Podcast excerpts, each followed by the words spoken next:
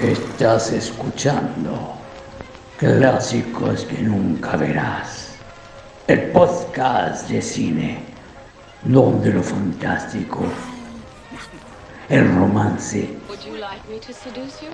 y hasta la comedia serán parte de las tantas emociones que no has experimentado jamás en pantalla grande junto a Odeón Traicionero y Oscar Waldo como anfitriones y probablemente los únicos auditores.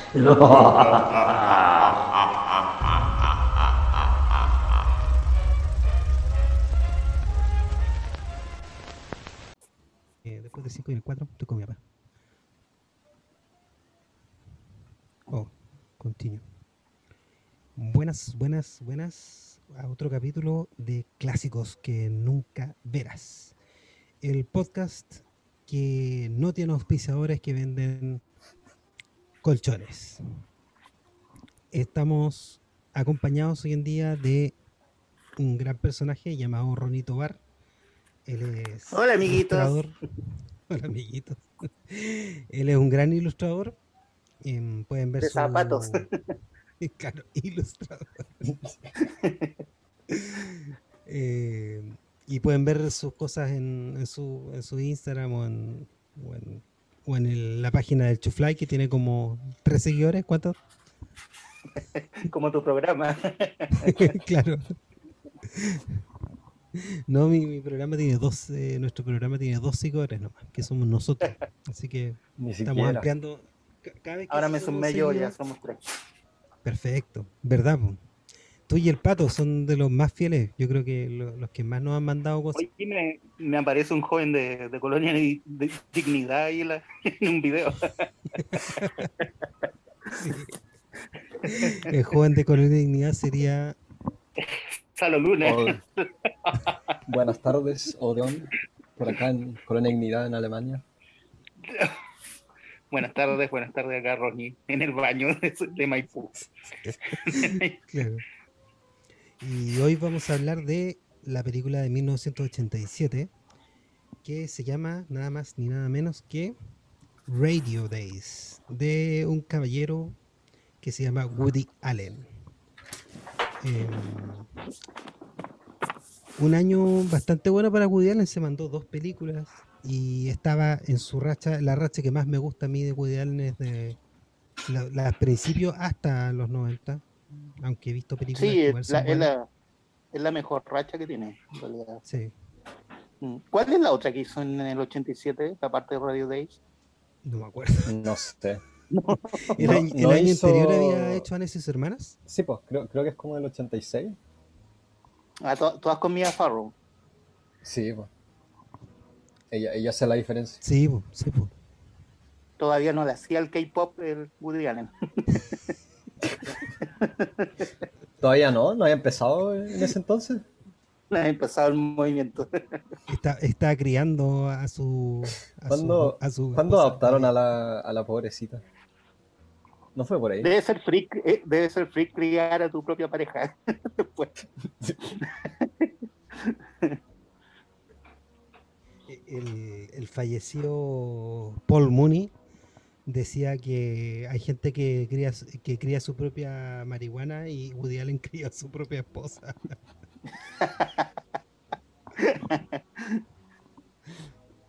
Y bueno, pero, pero ese, 1987, ese tipo no era de los 30, el Paul Muni. No, no es el de, el de Scarface. ¿Era un director? Ah, sí, pues el actor de Y, y vivió hasta ver a, a Woody Allen casado con su, con su hijastra. Y ahí murió. No, Paul Mooney era, era el, el escritor de Richard Pryor. Ah, ah, nada que ver. Es Ah, probable, ya, es probable bueno. igual es viejo, sí, sí, es probable que sí haya visto. Se murió, Ya, se murió este bueno. año. No creo que sea el mismo actor. No, no, no. Bueno, en 1987 igual fue un año interesante. ¿ah? Yo, yo eh, eh, lo había pasado por alto, pero tenemos películas súper buenas. Ya había pasado el cometa Halley, ¿verdad? No, fue el 86, 87 por ahí. Sí, sí. El cometa Halley. Sí. Súper. Bueno, para eso te invitamos. Yo tuve, el, álbum, yo tuve el álbum, por eso me acordé. No. Que fome tener el álbum del cometa Halley, pues la wea fome. Claro. Te demoré como 70 años en, en coleccionarlo hasta que vuelva a pasar. Después hay una calavera agarrando el álbum. Ya, pues, igual tenemos películas buenas, pues tenemos Cobra Verde, la última que hizo el, el relajado de. Sí, pues, de, de Herzog con Kinski. Los Intocables de. mm, que no me gusta mucho ese director, pero igual la película es Brian De entretenida. Palma. Bueno, pero Nunca tiene su me, época nunca me he enganchado nada de, de Brian De Palma. Lo encuentro muy, muy fome, muy, muy denso. Era como un Hitchcock mezclado con Mario Babas. Una cuestión muy rara. Claro. The Lost Boys. Pero esa- no, no dejaba de ser, no dejaba de ser entretenido igual. Sí, son, son entretenidas sí, sus primeras películas. sí, esa Tenían con cosas de eso- Cronenberg también. Tenía, era como medio Cronenberg al principio. recuerdo. Esa con John Travolta me gusta harto. Ah, verdad. Sí, sí. Y una de las una hermana siamesa. También era entrete. Eh, The Lost Boys, también del Joel Schumacher, una película que fue súper icónica. La gente como se acuerda de los 80, se acuerda harta de esa película, de los... Eran como unos vampiros, eh, taquilleros de los 80. Sí, la, la recuerdo y la volví a ver hace poco y no, la verdad no le encontré ni un brillo. No, no hay que volver a ver esas películas. A No. propósito de eso, eh, 1987 también está de, de Princess Bride, la, la película de Ah, ya. Mm. Steiner, ¿cómo se llama? Rob Reiner, el hijo de Carl Ah, Rob Reiner. Reiner. Ya. Ya. ¿Es el hijo de Carl que- Reiner ese weón? Sí, po, hijo de Carl Reiner. No tengo ni idea. Sí. Todos los directores son, son hijos o, o sobrinos de alguna de algún cineasta. Todo apitutado. Sí. Todos los que llegan a triunfar. Oye, ya, ¿qué pasa mal con Ray Days? es- No, pues espérate, pues yo tengo que decir que, Tiene que terminar su, su soliloquio. Es la única gracia. Eh, Full Metal Jacket, pues. Full Metal Jacket. De, de, de un Ah. caballero llamado Kubrick. Oh, de veras. Una que, que a nosotros nos encanta el soundtrack, que se llama El último emperador de Bertolucci. De Ronnie Nunca la he visto. Me han dicho que es muy mala. Un amigo. Nunca la he visto. Tiene buen soundtrack. ¿Eso no es de Morricone el, el soundtrack o algo así? ¿O estoy nada que No, de Luigi Sakamoto. Ah, no tengo idea quién es. Yukio Sakamoto, el tremendo, Y- tremendo, todavía sigue. David Byrne también participó en ese soundtrack y un, y un ¿En chino serio? con sus, sí, son tres, hicieron tres, pero la- lo- los mejores temas son de Sakamoto, Sí. porque- bueno. por los que ganaron el Oscar. No, y Sakamoto tiene una, es versátil, o sea, si a nosotros nos gusta harto mm, y, la gente conoce harto a, a Joe Isiha- Isihachi, el Sí, que hizo las películas Isaichi. de Isaichi, perdón. Pero este loco, el, el, el Yukio, es, es- pero increíble. Eh, la Sí. cagó. se te- A pesar que son de la misma época, misma generación, pero fue el primero conocido en Occidente Sakamoto, Isaichi. Sí, eh, bueno. Y también eh, tenemos Au revoir enfants de Louis Mal. También una- una- un gallo que revisamos acá. Bad Taste de Peter Jackson, también una película súper entretenida. Oh, esa nunca la vi. Ay, con una Ah, no, gran esa- variedad. sí. Ah, no, estaba pensando en Meet the Feebles. No, no he visto Bad Taste. ¿En esa actúa él también o no? Sí, sí. Eh, el vientre del arquitecto de, de Greenaway, sí, también súper buena. Oh, oye, una super variedad de películas de todo estilo. Sí, no sí, sé. sí. no, Y aparte las taquilleras, pues porque, eh, mira, teníamos Predator, Robocop, Spaceball. eh, Claro, como que compartían así estrellato películas más taquilleras con otras más de autor, así como que todas tenían su Sí. público. y Lethal Weapon también, por la de Richard Donner. Que, que eso fa- falleció Richard Donner, ¿no? Hace- ¿No fue hace poco?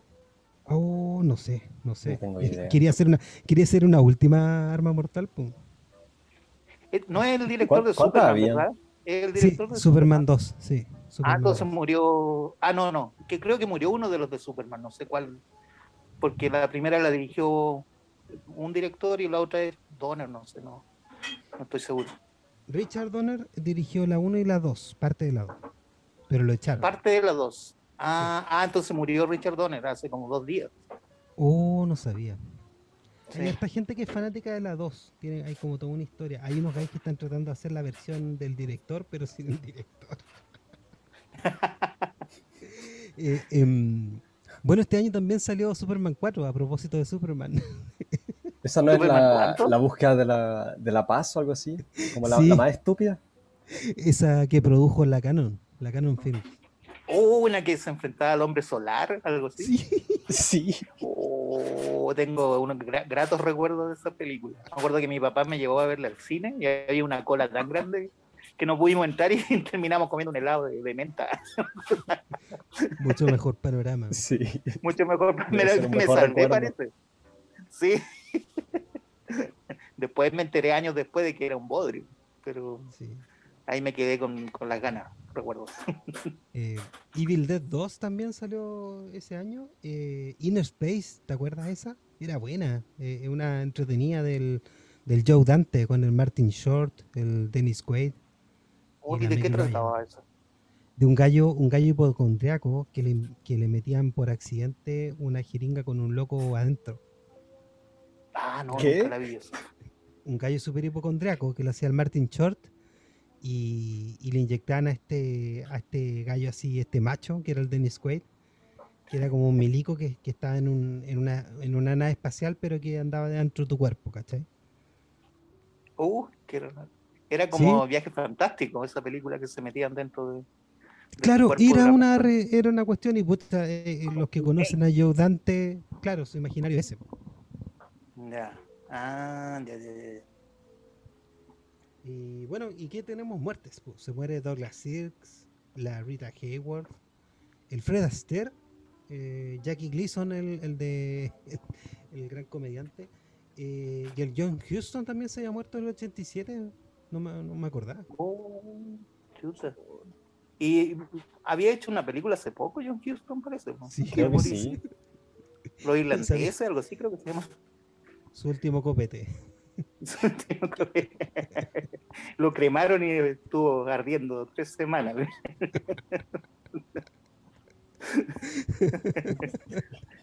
Junto con Humphrey Bogart en la llama olímpica, Claro.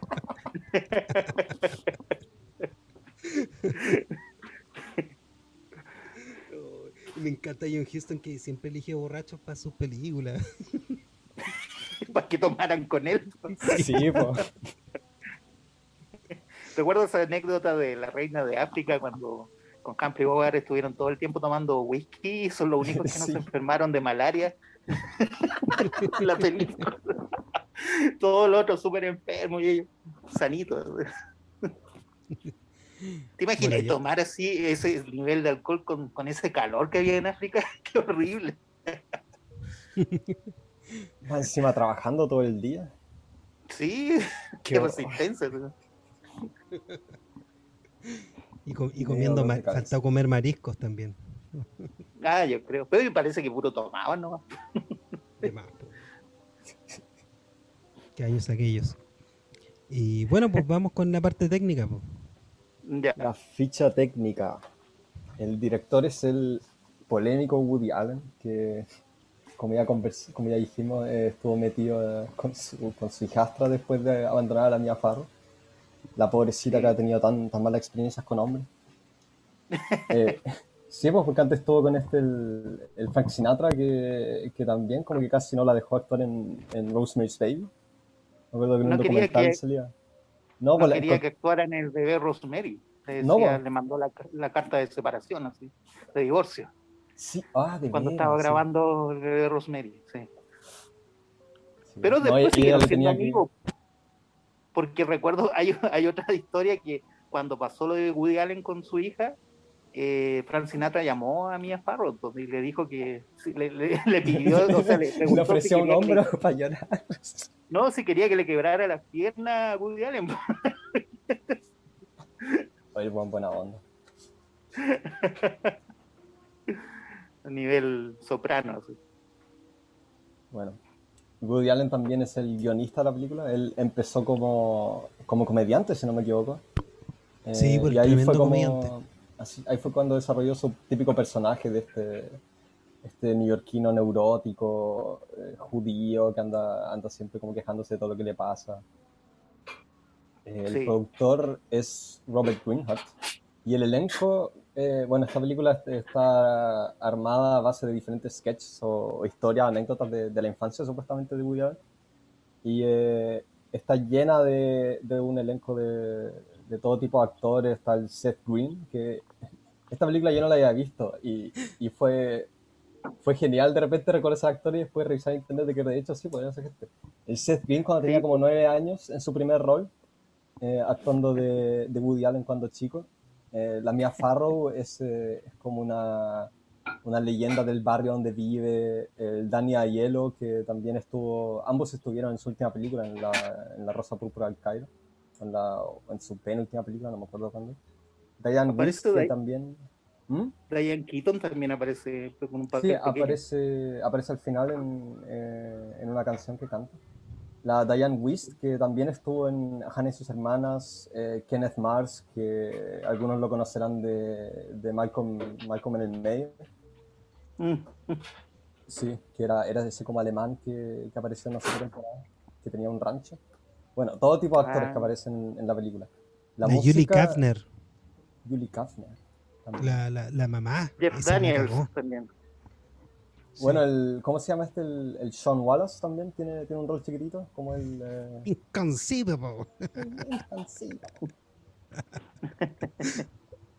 no, de todo, de todo.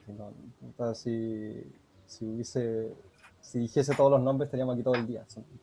Claro, la productora era Orion Picture, un clásico de esos años.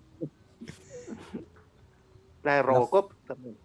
Sí, oye, hacían buenas películas en esa productora y, como que se, después se fue a quiebra, no me acuerdo por qué. Sí. Todas se van a quiebra porque no pueden competir con las, con las más grandes, entonces son absorbidas después. Claro, las compran. Sí, bueno, no, por eso eso pasó con todas las independientes también de los 90, que eh, no sé, pues Miramax y qué sé yo, fueron todas compradas por otras compañías, porque, porque no les sale a cuenta producir esas películas y después distribuirlas siendo, siendo compañías tan chicas.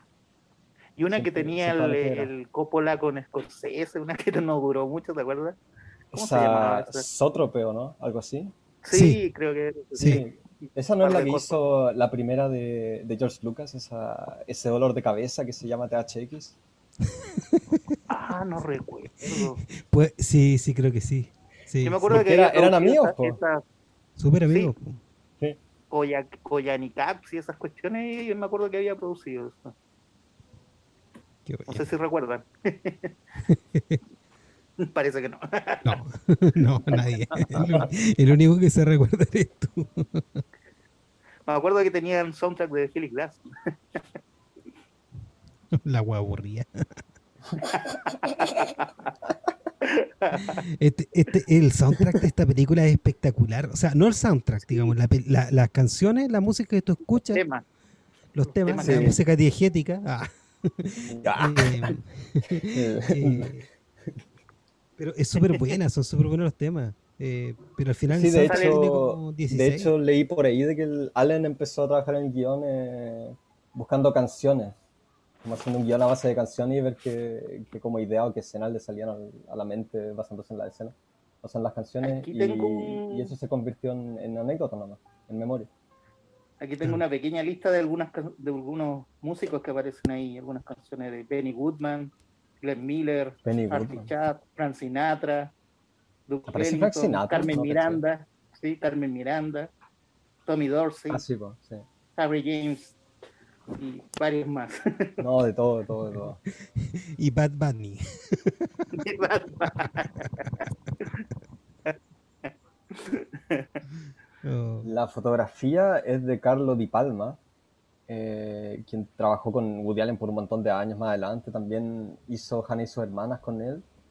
Y eh, también fue el camarógrafo de, de Blow Up, el director de fotografía de Blow Up, de Antonio. Que es como la, única película suya que he visto que encuentro como tragable. ¿De quién? De, Antonioni. Ah, de Antonioni, ¿verdad? Ya, bloqueado. Ya. Sí. Y el arte, el arte hay, hartas personas involucradas. Está eh, como eh, director de producción, está Santo Locuasto, se llama, que también estuvo en, en eh, Crimes and Misdemeanors. ¿Cómo se llama eso en español? Oscar Waldo. Crímenes y delitos. Y, delitos pequeños, o como ofensas, ¿cierto? Misdemeanors. Sí, sí. sí, son como delitos pequeños. También trabajó en otros de Woody Allen. Y eh, hay tres decoradores de set que también, eh, porque esta película fue nominada al Oscar y ellos también estaban metidos en, esa nominación a pesar de que no, no, tenían crédito en la película como tal, que son Carol nominada Mejor guion original y dirección artística. Mm. Y ahí están Carol Jeffe, Leslie Bloom y George de Tita, se llama. El medio trabajo, Wander, sí, decoración de set. La cagó. la media pega. Porque son. La tremenda pega deben ser unos 20, 30 sets.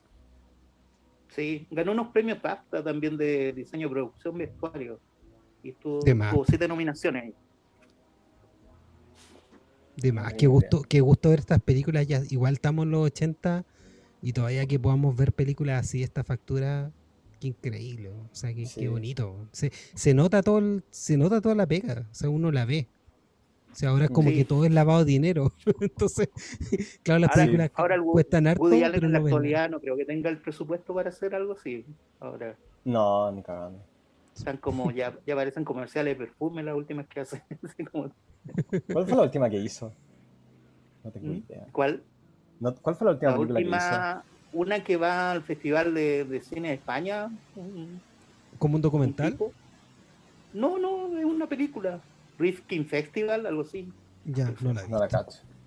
de, un neurótico para variar que es crítico de cine y lo invitan a un festival de cine de, San Sebastián. Yo vi esa de Café Society, esa también era más fome. Era también creo de un neurótico como en los años 40 que estaba metido en el cine. No, no me acuerdo de nada de esa película, yo la vi en el cine, no, no Cero recuerdo. las últimas decentes que tiene son las de Medianoche en París, creo y Blue, Blue Jasmine y, pare de contar, creo yo, creo yo. Son como las más entretenidas de las últimas que he hecho. Sí, es que a mí me pasa con Woody Allen que me gusta su... Me gusta, me, encanta él como era un gran contador de historias cuando era humorista y me gusta como esa faceta de él. Eh, una persona más, más buena para el deseo y no tan grave. también me molesta de repente Manhattan o, o Annie Hall cuando el loco se su, su volada decirte, oh, yo soy inteligente, oh, yo soy culto. ah, cuando, se, cuando se, empieza, Manhattan nunca cuando se empieza a creer Bergman.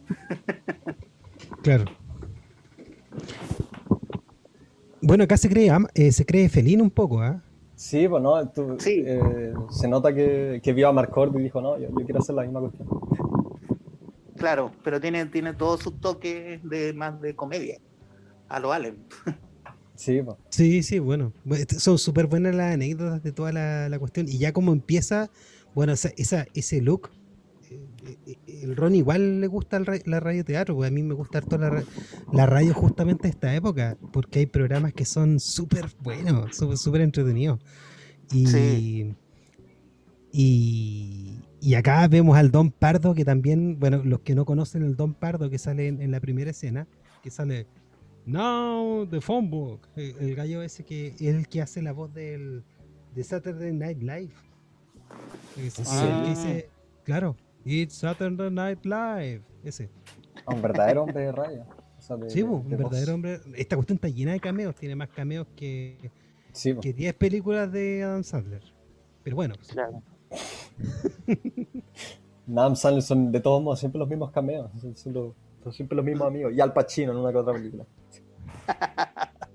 Lo bueno que tiene esta película también es que no hace es como que uno experimenta una nostalgia de una época que no, que no conoció. sí, es como es raro eso porque uno no vivió esa época de la gloria del radioteatro americano y todo eso.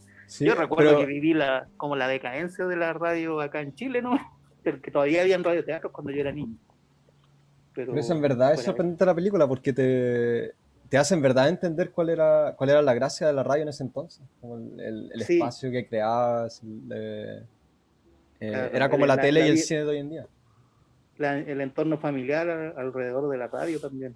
También como cada, cada personaje está representado por un programa de radio, ¿no?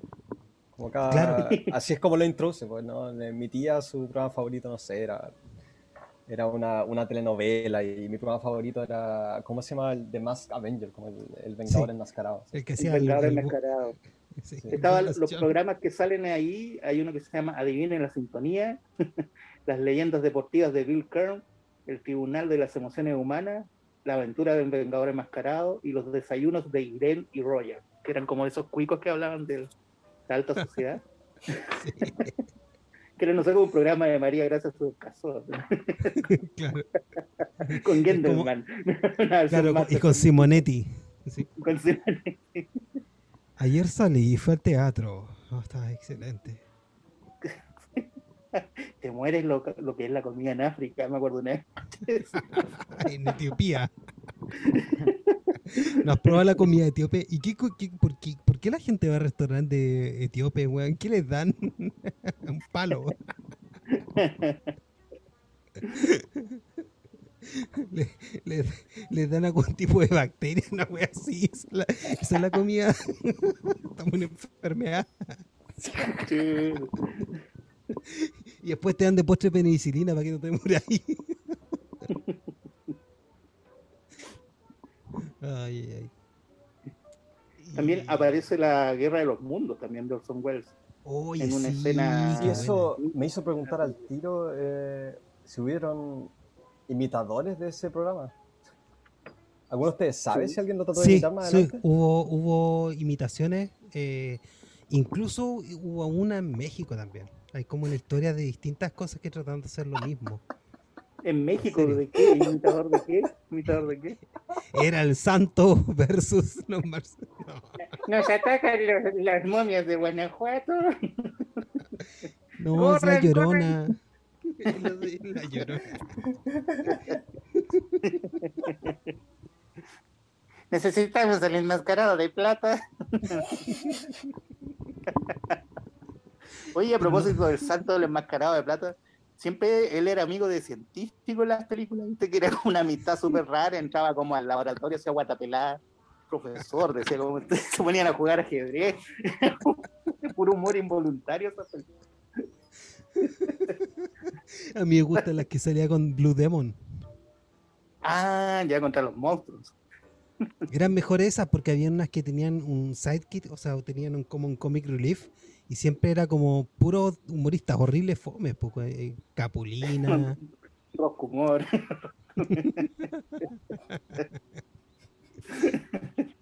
Sale hasta con mantequilla Nápoles. Oh. El boxeador cubano. ¿Pero Mantequilla Nápoles era de verdad? Yo pensé que era un... Sí, pues. Ah, o sea, porque Mantequilla un Nápoles... cubano que se, que se radicó en México y era famoso en esa época, pues lo nombraban hasta en el Chavo, recuerdo. y apareció ahí con él acompañando al santo en una película.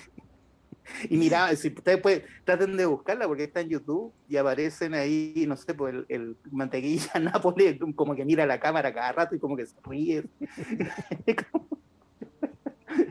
y ahí eh, se enfrentan contra la llorona.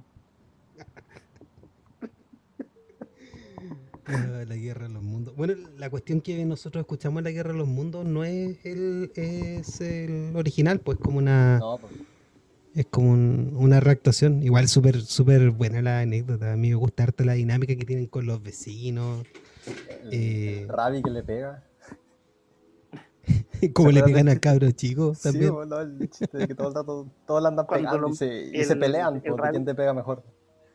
El rabino lo manda a pedir plata para una patria para Palestina. sí. Oh. claro. se, roba la, plata para poder comprar el anillo del, del Vengador Enmascarado. Sí, hizo como lo, como que hizo Jerry Luis cuando hizo la Teletón. hizo lo contrario, porque Jerry Luis pidió Teletón y al final creo que la plata se la pasó a Israel. Jerry Luis. Sí. ¿Para qué era la Teletón? Él inventó la Teletón, po. Jerry Luis inventó la Teletón, po. La Teletón originalmente era para niños con, con distrofia muscular. Y, y, yo no lo vi, pero me acuerdo que Gottfried contó la anécdota de que él cuando era joven vino a Teletón y se cagó la risa. Eran como los ochenta y tantos, el ochenta, y estaba la película de los cazafantasmas. Entonces habían invitado a cantar al, al, gallo de la canción de los cazafantasmas, que es una canción que igual se hizo conocida. Ghostbusters. Sí, me acuerdo. There's something wrong in your neighborhood. Who are you gonna call? Y se la pasaba un niño con distrofia muscular y decía.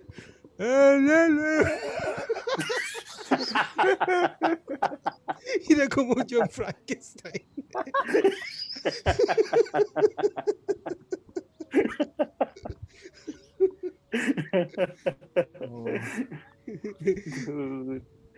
Put it on the Ritz. Era como una... Era como Rocky la voz, así. Adrián.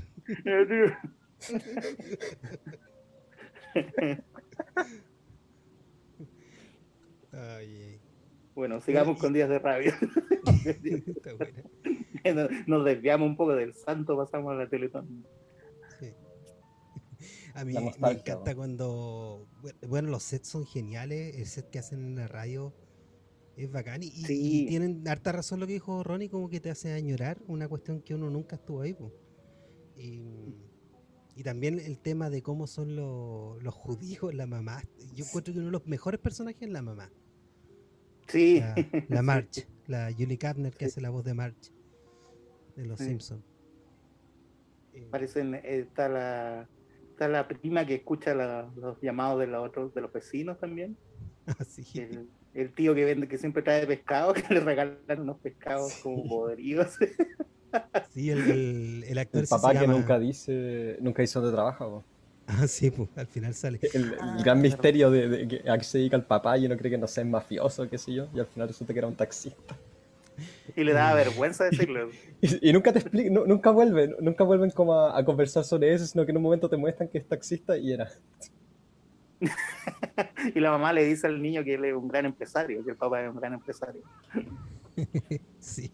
Y el, y el papá siempre anda pensando en negocios que va a hacer pues, para, hacer, para hacerse rico. Y eso era como típico, ese es un guiño. Em, el que yo hablé de, de, que se había muerto ese año, el Jackie Gleason.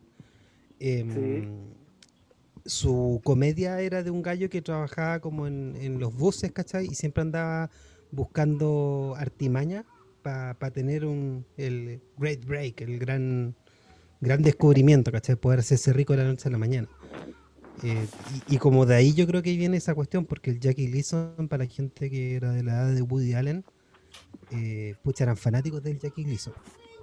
Claro, era como el comediante de la época de ellos. Claro, era como un rock humor de su época. Ellas aparecen también en las películas como eh, escenas presentadas como pequeños sketches también, pues, cuando, cuando están presentando los trabajos escolares y aparece el niño ese con un condón usado de los papás. cuando le da un derrame cerebral a la, a la vecina, una viejita el otro que cuando un tipo tiene una crisis nerviosa y sale con el señor Siski sale los vecinos comunistas también. estaba el David, pues. Ah, sí, vecinos comunistas. Sí, pues él, él en, o sea, en el plano general eh, leí por ahí que era el, Larry David, se le entiende, se le escucha la voz que, Sí, sale gritando el Larry David, sí, sí. la mamá dominante de un sicario italiano también a ver si Sí, pues el, sí, el, el, Dani Ayelo es el sicario. Son buenas las escenas con la Mia Farro. es la parte más chistosa de la película. todo lo que pasa ese, es como el, ese es como el hilo. Digamos que ese es como el hilo de, de, la película, la Mia Farro y, y, y el la tremenda actriz, la Mia Farro, la, la caga. La caga es, increíble. siempre, siempre, me ha caído mal, pero, pero me olvido, me olvido de lo mal que me cae la Mia Farro al, ver, al verla actuar, realmente. No, actúa súper bien. Actuaba, no sé, ya no, no, no ejerce ya hace cuánto. No sé. Creo que esta es la última película que he visto de ella. No. ¿Qué hizo en los 90? Actúa en los tribunales.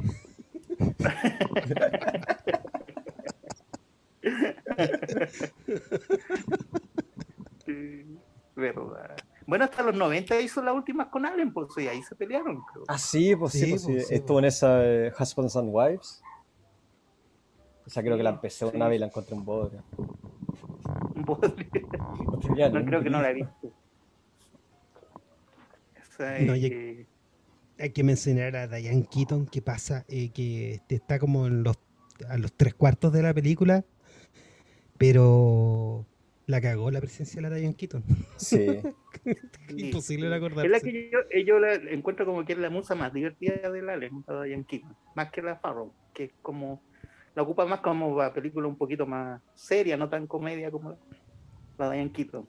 La encuentro más divertida, yo no sé, no sé qué opinan ustedes. Sí, no, sí, es, bastante chistosa. Es que están es como loca. Y en todas las, en todas las películas en las que ella está, ella, ella, es como una es como una bala al aire nomás. También en, en Annie Hall. Eh, sí, gran. Esa, esa escena donde, donde, donde como lo invita, o sea, lo, lo, invita a darle como una, a llevarlo en auto a donde él quiere ir. Y todo el rato él le pregunta como, ¿no? Ah. Eh, ¿Cómo era la escena? Él, él, ella le pregunta, ah, ¿tienes que ir como al centro? Y él dice, eh, no, pues no, tengo que ir como al otro lado. Ah, ah, bueno, yo también tengo que ir a ese lado. No, no tengo que ir al centro. Y súper, es una conversación súper estúpida. O, más adelante cuando están como, están como eh, joteándose mutuamente y se escuchan los monólogos interiores.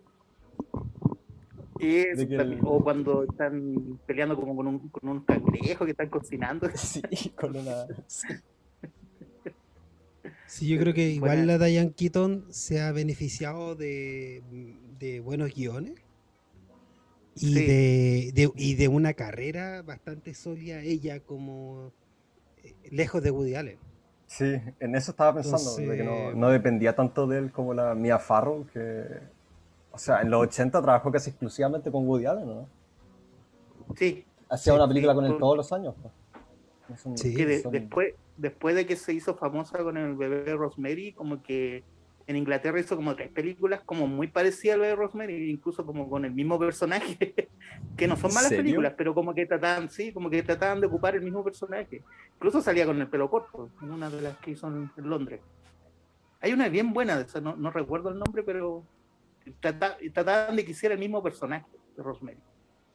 Y después como con Woody Allen como que se despegó de eso, se pudo despegar de esa cuestión. Y después, no sé, pues después de Woody Allen no, no hizo más. Bueno, igual de haber quedado otro más, trabajar 15 años con el mismo con el mismo director y que después él, te abandone por la hijastra. No, no, no, creo que volvió a tener confianza en un director por el resto de su vida. Ya que ella es hija de un director también, pues de John Farrow. ¿Y el que hizo? No lo cacho. hizo películas, hizo western, eh, películas de cine negro. Eh, no, igual era conocido en su época, no sé, no, tuvo, no era John Ford ni nada por el estilo, pero siempre fue de los que tenía películas de alto presupuesto igual. Era como una taquilla. Eran. Yo me acuerdo que igual alguna vez les vi la biografía que hicieron de Mia Farro, ¿se acuerdan, no? No, la película. Hicieron una película como biográfica. ¿De Mia Farro? Sí, sí. Pero ella, ya no ha muerto, ¿sí? No, pues, pero era como, era como la típica película, era la típica película que, que utilizan como para dejar eh, mal a, Woody Allen. Como, como, como, si, como si necesitara una película para dejarlo mal. Lo ponían como un sátiro, lo ponían como un sátiro. No, no sé. Eh, yo igual he visto, hay algunos videos de cómo está él con la hija, la que lo acusó de abuso, y, hay que estar bien en fe. Es como ver a, Donald Trump.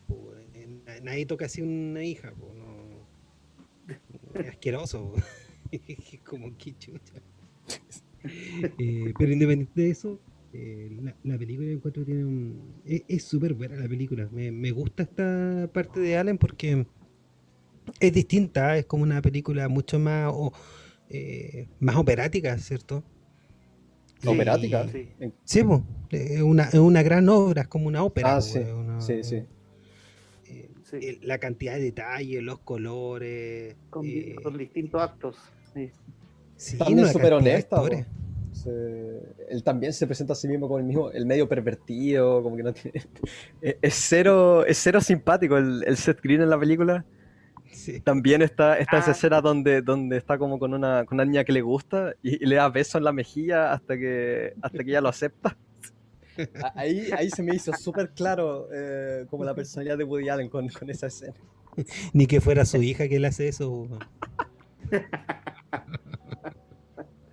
Hay otra escena que le, le pegan cuando está niño, así que le pega el rabino, la mamá y el papá le empiezan a pegar los tres. Sí, se discuten de, de, quién tiene el derecho de pegarle y cada uno le da le pega el medio como en, la cabeza. La mamá lo acusa de que escucha todo el día radio, los programas de Llanero Solitario, un vengador enmascarado y la sombra era. ¿Y qué existían? Pues algunos de esos existían. el de la sombra era conocido. Pues. Sí, La Sombra tiene, tiene hasta un cómic. Creo que hay una película de La Sombra. Sí, pues, una película del. Y actúa este gallo, el Baldwin, el Alec Baldwin. Esa, y es como de la época, pues. Debe ser como del 87, 88. Sí, sí, sí. sí. Y hay una escena memorable, es que es cuando se escapa uno de los tantos amantes de la, del personaje de Mia Farrow y se la lleva al techo. Sí, esa es la primera escena. Sí. Claro. Y después se repite al final. Eh, y me da risa. Eh, el personaje Mia Farrow igual tiene ciertos guiños a la. A, un montón de personajes que vieron vías como esa, porque anduvieron como de que la única posibilidad era ir, eh, como no tenía plata, ¿cachai? Como mucha otra gente, era ir de un hombre tras otro y esperar su esperar su oportunidad, Su golpe de suerte. Sí, pues, su golpe de suerte. El golpe de suerte que le lleva cuando la, aceptan en la radio y justo antes de que abra la boca, ¿qué pasa? Oh. Eh, bombardean Pearl Harbor. Sí, qué buena. está ahí como la, meten en la media, la media soap opera para, para, la radio y está, abre la boca para hablar y justo entra el, entra el director diciendo que no, que van a, van a sintonizar ahora en, en Hawái. Qué buena esa parte. Las, citas que tiene la tía también, también son de culto. Oh, ¿verdad? Pues la, la, tía tenía un montón de citas y también eh, los actores que hacen súper bien caracterizados. Claro, y ahí ocurre la, la escena de la, de la Guerra de los Mundos. Sí, pues, se la arranca uno de los cololos. Esa actriz ha hecho como 14 películas también con, con Allen, es la media actriz esa calle. Ella, ella, era la hermana en, en su hermana. Sí, Sí, también. Es súper buena actriz, es un buen director de actores este loco, realmente todos actúan súper bien. se sienten a gusto. Yo creo que eh, fue una buena idea no trabajar con, con si hubieran sentido un poco incómodo, acosado.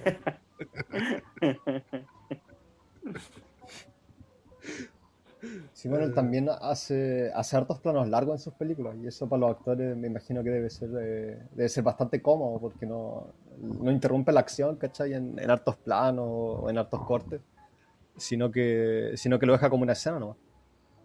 Sí. Sí, igual tienes que tener súper buenos actores porque al actor no te resiste. No. O sea, ese, esa cuestión de eh, que es súper bonito cuando la tía se pone a bailar la canción de la Carmen Miranda. Ah, sí, esa es una buena escena. También. Tremenda escena. Y todo actúa natural. El, el, el, ¿Cómo se llama? El Josh Mostel, el tío que es el, el gordo, eh, es hijo de Ciro Mostel, del, de, de, ah. Producers, el gran actor de, mm, de Broadway. Qué buena. El tío también es para cagarse la risa. Esa... Él no tenía esa escena cuando estaban como haciendo ayuno. Y él se va como. Ah. Se va.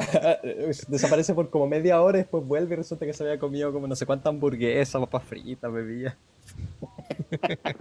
Se parece a mi ayuno.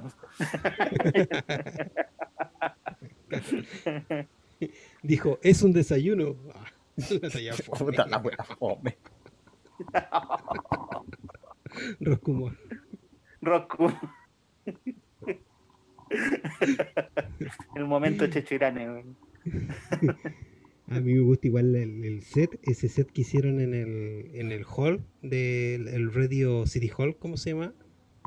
Es tremendo. pero ese, em, ese que dice que era como su mejor recuerdo, ¿o no? Sí. Cuando va con la tía. Sí, sí. Lo, sí, es un ah, edificio de verdad. Un edificio que se mantenía así desde, desde los años 30. Cuando, se escucha una canción y ella va con, con la tía y, y un pretendiente de ella se llevan al niño a pasear. Sí, esta escena también es muy, muy buena. Sí, hoy día, hoy día lo llevan al mall.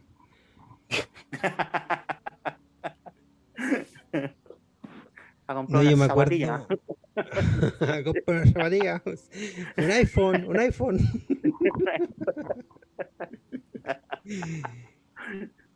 Y yo creo que una cuestión que no, no, no, ahí que más, que más joven el chiquillo acá no le tocó vivir, que nosotros alcanzamos a conocer esos, esos teatros viejos, con las butacas viejas. Sí, sí, sí, Y de hecho, alcanzamos a conocer muchas cosas del mundo antiguo, pero que ya estaban como muriendo. Nosotros teníamos solamente el, el Teatro Concepción en, bueno, en Concepción. Claro, antes había más teatro, sí. Sí, pero ese es el único que queda como, como viejo. O no, no sé si lo habrán renovado, pero la última vez que estuve ahí fue hace como 6 años. Ahora un gimnasio. Ahora un mall, po, clases de zumba, clases de zumba. claro, con la filarmónica.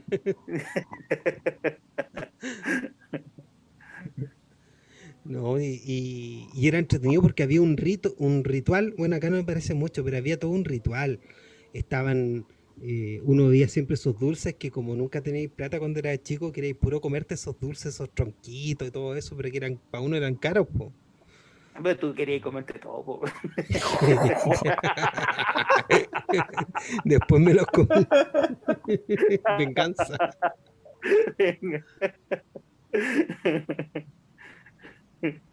con, una marabunta. como, como Stand By Me, ¿cómo se llama esa película? Donde el, caro se comía toda la, toda la comida. Ah, ah sí. El concurso vómito. Sí. Era de comer completo, creo. Sí, era, era de comer completo y él, como que se burlaban de él porque era, era como la media, la media ballena, güey. Y su, venganza era comer tanto que pues, vomitaba como en el público. Me acuerdo que después ese tipo de escenas de, comer es como. Se repitió harto como en los 80. Sí, sí. Cuando chico me acuerdo que estaba como en todas las películas de los 90, uno que otro chiste de, esos concursos de comida. Sí, una, si era familiar la, la, escenas de vómito también se repetían en ese tiempo. Cuando, no sé, pues estaban en como las montañas rusas, en los carruseles y empezaban a vomitar a la gente. Habían como varias escenas en, ese tipo de películas. Y es siempre, es siempre igual, te muestran como al, tipo, no sé, eh, tapándose la boca y después un plano de como una, un líquido café. Sí, como un, chorro de manguera. Es, siempre, siempre el mismo chiste, es siempre igual. Sí. En todas esas películas. Es un homenaje al exorcista, pues no saben. Pues. El exorcista comía, comía de abuelo, era como un, puré de arveja el que tiene. Sí. Como, como dice la niña en la película, fuck me, fuck me.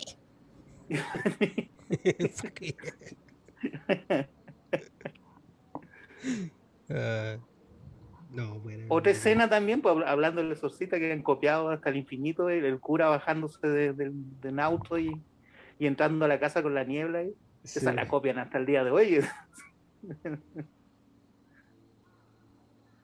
Bueno, también la, ahí no también hay una escena donde la niña baja la escalera como en cuatro patas de espalda y después vomita o algo así. Esa también la copiaron ah. en, en, todas las películas de horror que salieron en. esa escena la, la, la, puso el, director no hace tanto, debe ser como 2005, cuando hizo la nueva versión. La, eh, versión ¿Ah, ¿En serio? Sí, no ah, estaba antes. idea. No estaba antes. Se la copió Scary Movie. No tenía idea, que la única, la única versión que yo cachaba era la del director. me carga eso, que lo, siempre sacan versiones del director. Claro, en, vez de dejar la, de dejar que la película como sea nomás. Porque también, no sé, pues con Apocalypse Now, solo he visto la versión del director y, y como la, la, última parte de un bodrio, toda esa, esa parte con la colonia francesa. Ah, dura como media hora donde no pasa nada. Eso creo que no está en la, en la versión original. no, pues si le agregan. Es imposible encontrarla la, la, última que vi así, ¿se acuerdan de esa película de los 60 que se llama El mundo está loco, loco? ¿sí? Que es como... It's a mad, mad, mad, mad, mad, sí, mad, mad, mad, world. Esa. La vimos juntos, también tiene, Claro, también tiene una versión ahora del director, po. pero las escenas capo. que le agregaron están como grabadas de VHS. es como que se las montaron encima. Po. Lo mismo pasa algunas no tienen, algunos no tienen ni audio, como que le ponen unos textos explicativos, ¿no? de lo que pasa. Lo mismo pasa con Eras una vez en América, que también hay una versión como restaurada que dura 4 horas, 4 horas 10 o algo así. Y, también hay, hay, en escenas que, que, es como es como grabado de un cine. Se ve, se ve como todo negro salvo la cara. Claro, claro, yo no sé para qué hacen eso. Se ve, se ve alguien parándose. se ven los subtítulos en ruso. No, pues si esa película no la vio nadie, pues no, no fue el no fue el medio box office bomb. Eh. Sí, eras una vez en América. Sí, y no sé quién encuentra en la película, tampoco la encuentra tan buena. Encuentro que el principio es bacán, pero, pero solo el principio, solo como la primera media hora, cuando, cuando estaba cortando entre el pasado y el presente. Ah, sí, sí, y, y, él en esa, en esa como en, esa cueva de opio con los chicos. yo, yo me quedo con Érase una vez en el oeste. Esa es la que más me gusta de Leones. Sí, esa entretenida. Sí, buenísimo sí, como que el Leone em, igual se alarga harto. Sí, demasiado. Eh, no, no, no, llena esos espacios con, con nada más que música y Es muy redundante también. Sí, eh, con, eh, con cómo él edita la escena. Me acuerdo que... ¿Sí? mi papá era un bien fanático del western, pues odiaba a Leones, decía tan truculento, decía que ese weón. Sí, es muy, es mucho efecto a ratos, como, no sé, a veces, lo, a veces los disparos y, los enfrentamientos son, son entretenidos, pero, el resto de la película es como un bodrio siempre. Eso también, también, ¿cómo se llama? Eh, el bueno, el malo y el feo, ¿no dura como tres horas y media, cuatro horas? Es súper larga. Sí. Como, sí, como tres horas, dos horas y media. Pero es que esa, esa y eres una en el oeste son como las realmente buenas porque tiene las otras. Porque la, la, primera que hizo era una copia de sí, de Yojimbo. y la segunda ya era más entretenida. Que salía con Lee Van Cliff. Salía con Lee Cliff. bueno, que también tenía, un, tenía un buen rostro. Eh. Sí, era como Don, Ramón, como, como Don Ramón del primer Oh, mundo. la cagó, la cagó. Era como un Ramón bañado. Es igual, es igual. Sí. Se parece, es como, es, como, es como un Don Ramón, pero más Don Ramón con estilo, Don Ramón con estilo. Sí, tenía, bueno, él también actuó con, con Ford, pues, en, El hombre que mató a Liberty Balance. Sí, pues, todos esos actores salían, salían harto en series de los 50 americanas, todos como que ahí empezaron. Tiene la media carrera. El Ricardo Montalbán igual, se hacía de indio. Claro. El Charles Bronson pues, aparecía en un episodio del Fugitivo. Recuerdo. Eh, eh, esa, esta misma época salió como, el, como en la parte 4 de Death Witch. sí. Como el 87. ¿Y cuántas Death Witch hizo ese gallo? Como 10. Ay, no me acuerdo. Y eran todas malas. Yo creo que la única, la famosa fue la, la, la segunda o la primera, donde vi una escena de violación súper gráfica y larga. Típico, típico, que esa, ah, es, la, famosa. Cuando, violaban a la hija y, caía una reja con puntas, es súper trágica. se, se, tiraba por la ventana y caía en una reja con Sí, eran bien serie B. Hay unas que produjo la Canon después. Sí, la Canon produjo las últimas. La Canon. Canon. La Canon Films, unos hermanos, no sé cómo se llaman, los hermanos Butavi, no me acuerdo. Eran, eran de Israel. Sí. Con razón. Con razón eran los productores. y hacían pura basura, pura basura. una película de dinero. sí, una película de Luz Ferriño donde era Hércules y tiraba unos al espacio. Ay, se formaba la, el oso, la osa mayor. ¿Qué? Era como, era como un oso de peluche, sí. Como que estaba pegando con un oso, lo tiraba al espacio y ahí se formó la osa mayor, decía el narrador. Oh, oh eso tenemos que verla. Y después peleaba como en un planeta, peleaba como con un, centauro robot, así, pero hecho como un stop motion, súper chapulinesco. ¿Y el Luz Fariño hablaba? o, o, le estaba doblado? Porque ese weón no se le entiende nada. que también era sordo. Pero siempre que habla es peor que el, es peor que este, el, el Silvestre Stallone, no se le entiende nada.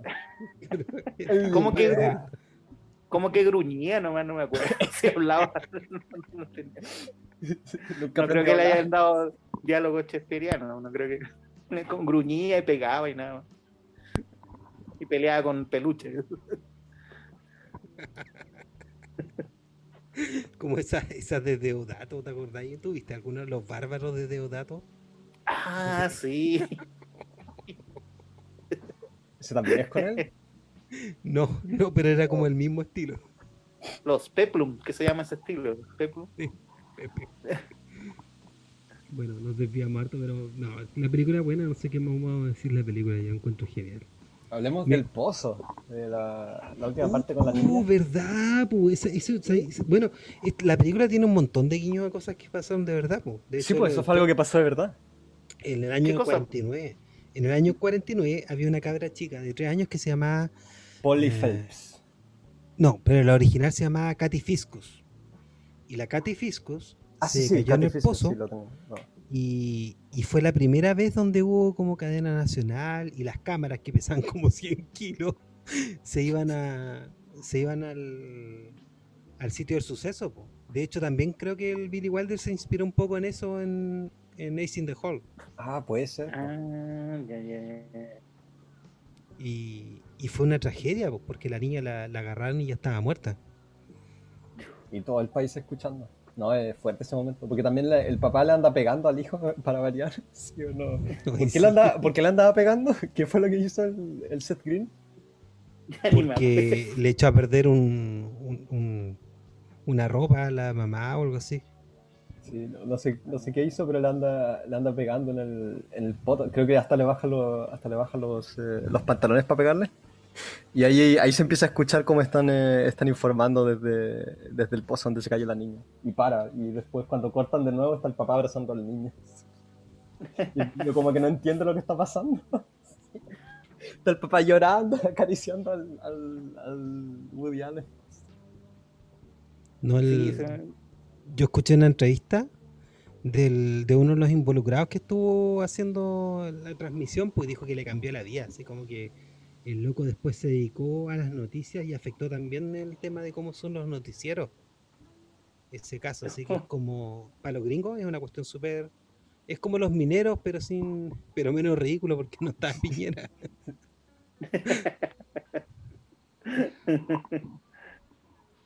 Claro, les debe dar harto rating esa noticia, por eso dije, hay que hacer esto, dijeron, de ahora en adelante. Sí, la...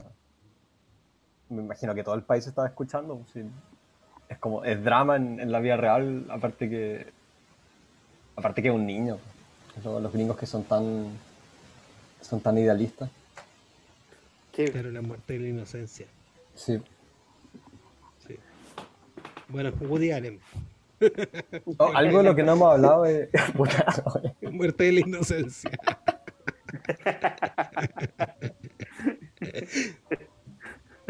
Eh, ¿Cómo encontraron ustedes el, el voiceover, la narración de, de, Woody Allen?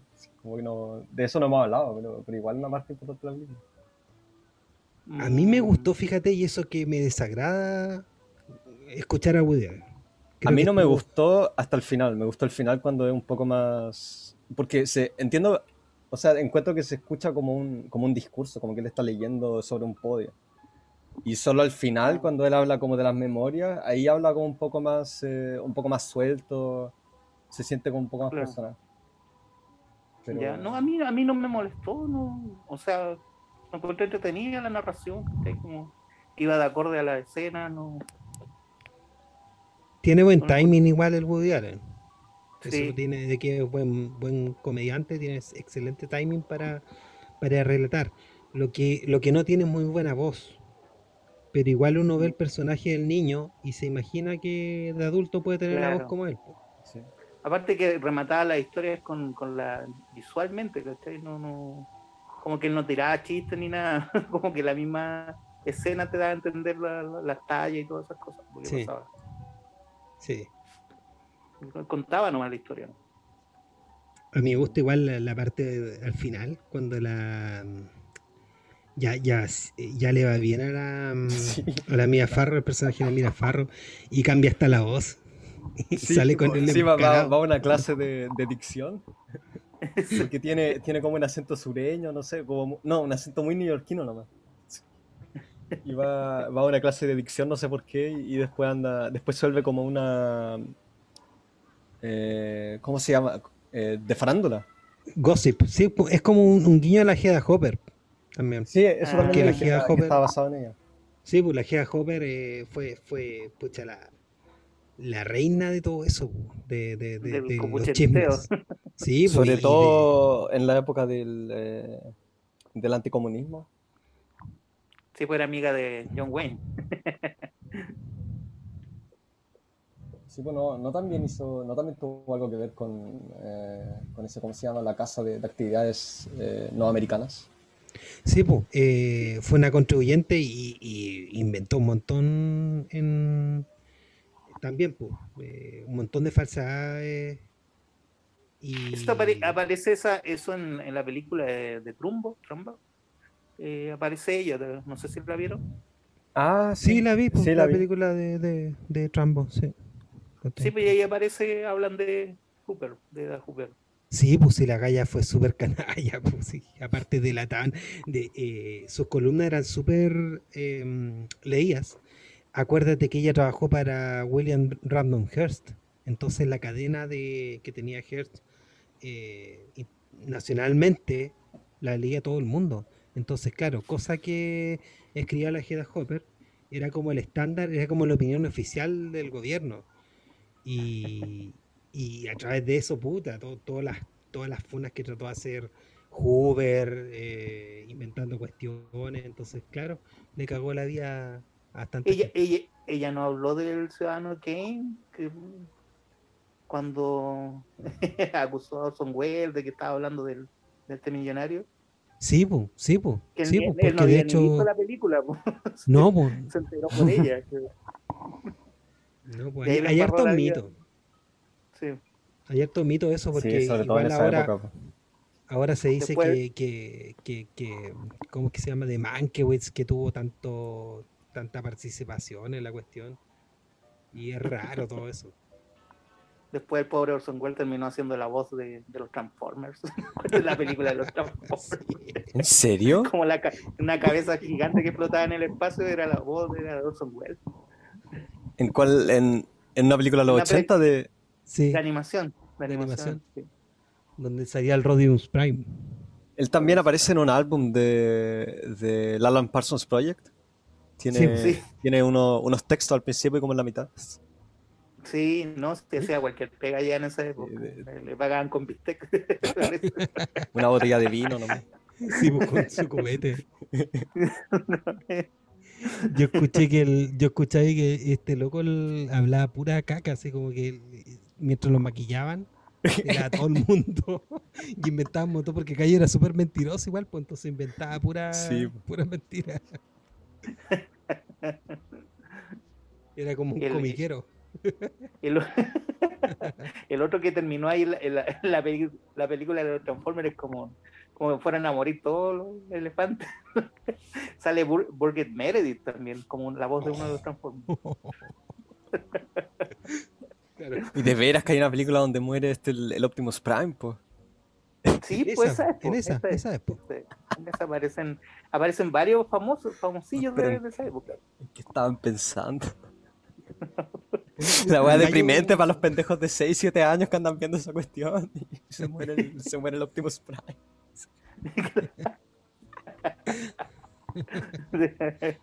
Pero si era como que, se, como que se movía un tostador, pues sí, un robot. Pues. Oye, ahora que me acordé, había un, un, robot que hablaba como rápido en esa película, que era supuestamente hacía las notas cómicas, y era uno de los Monty Python, pues. No. no me acuerdo si el, Eric Idle parece que. De más, de más, de más. Trata, de, ver la ficha ahí de la película y aparece. Eric Idle, lo que sea por plata. O sea, olvídate. Sí, sí. sí. Eric Idle hizo, hizo una. Y, siempre ayuda a todos con plata, hizo esa cuestión de Not de Messiah, hizo eh, Spamalot, que le fue así, pero ganaron una cantidad de millones estratosféricas. Y hicieron una cuestión viejo donde ellos recrearon los sketches. Y sí, pues tienen algunos sketches originales bastante buenos. Ah, una de las últimas que hicieron cuando se reunieron antes que muriera Terry Jones. Sí, cuando, cuando salían así Pero él, tenía, oh, él también tenía demencia, ¿o no? El, el Terry Jones. ¿Apareció En, ese, en ese programa? Sí, pues apareció. Y salía diciendo, no, en mi casa cuando éramos pobres no teníamos nada que comer. Y al final decía que no, todos, cada uno decía que en su casa era más pobre que la otra. Entonces, no, en mi, casa me mataban, me mataban el desayuno, me hacían trabajar. Uno que, uno que vivía en una caja de zapatos, vivíamos con mi familia dentro de una caja, en la calle. claro, y el otro decía, en, en una calle, nosotros, ¿qué hubiéramos dado por tener una calle? sí. Ese también es un chiste de, de, Life of Brian, cuando está en el calabozo y, hay un tipo que lleva colgando como 20 años. Es justamente el Terry Jones, es justamente el Terry Jones. No, pues Michael Palin, el que anda colgando. Ah, verdad. Sí, dice, oh, ojalá me escupieran. Así, la última vez que probé agua fue hace como 15 años, así que. ¿A quién le chupaste el pico para que te escupan en la cara y te patees? Es bacán, el Michael Palin es mi, es mi favorito. sí, mío también. Es, el, es como el más... Eh, Versátil. Eh, no solo eso, pero, pero de todos eh, es como el menos... El, sí, más versátil, pero no tan arrogante como, no sé, pues el, John Cleese o qué sé yo. Pero John Cleese hacía como este papel, porque tenía que hacer el papel como de serio pesado y decir las ridiculeces más grandes sin inmutarse, porque eso era como. No, sí, es súper engreído. Eh, o sea, yo que lo leí y he visto su entrevista, es el tremendo engreído, sí. la cagó, sí, súper engreído. pero él también era, era siempre el mismo personaje, pues el, otro, el, Michael Palin, también era un poco más versátil. Bueno, como tú dijiste, era, hacía de todo. Le daba lo mismo lo que era, hacía, hacía de todo en todos los chistes. El Terry Jones también en todo caso. Claro, sí, sí, también. el otro tiene más presencia en cámara, el, Michael Pelling. Y, me da risa porque tiene cara de buena persona y podía ser gallo súper bueno y, psicópatas. es como, sus dos extremos. Como gallo súper bueno o psicópatas.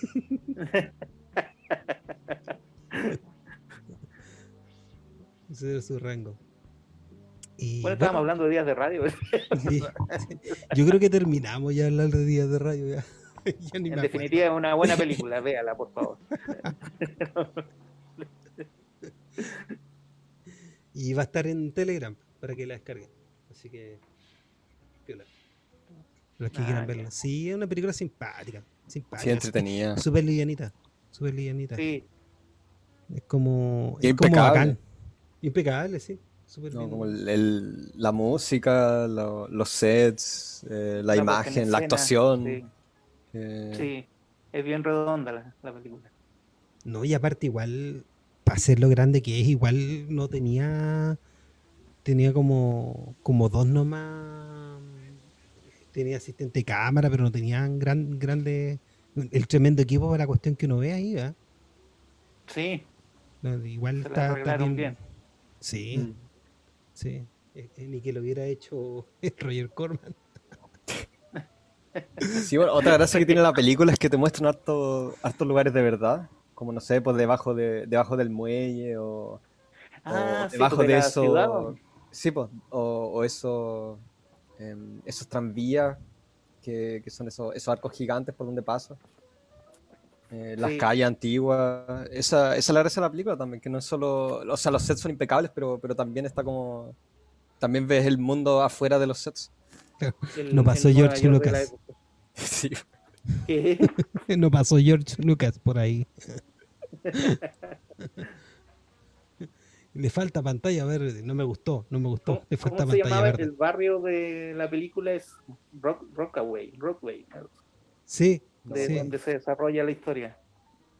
Rockway Falls o algo así, ¿o no? Algo así. Igual hay, una temática, hay gente, eh, bueno, de nuevo el Joel Dante y el, el, Spielberg, como que tenían barrios, siempre era el mismo barrio, la película. Era una ahora me acordé, ¿te acordáis, no? Que, tenían como siempre el mismo barrio. Sí. Eh, el Spielberg. El Spielberg igual, pues sí, pues y el, el CMX es como el, barrio del CMX, pues, el mismo barrio que, que utiliza, no sé, pues es como incluso se dice que es como el mismo barrio de los Gremlins. Puede ser. Ah, ya, de Joe Dante. sí, de nuevo Joe Dante. Todos los caminos llevan a Joe Dante. Todos los caminos llegan a Joe Dante. Así que eso, pues gracias por la sintonía y gracias a Ronnie por... De nada, tenemos que ir a para reírnos porque tenemos que ir a una mexicana. Una mexicana del año La Peras. Ah, uno en el, el santo contra, contra Capulina, no sé, contra la, la llorona ahí con mantequilla en Nápoles, eso hay que analizar. Aló. Ah. chao, nos vamos. Que esté muy bien, adiós. Así, Rey. Nos despedimos. Y gracias por pasarte películas con clásicos que nunca verás.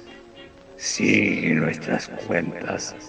Nos escuchamos en el próximo estreno.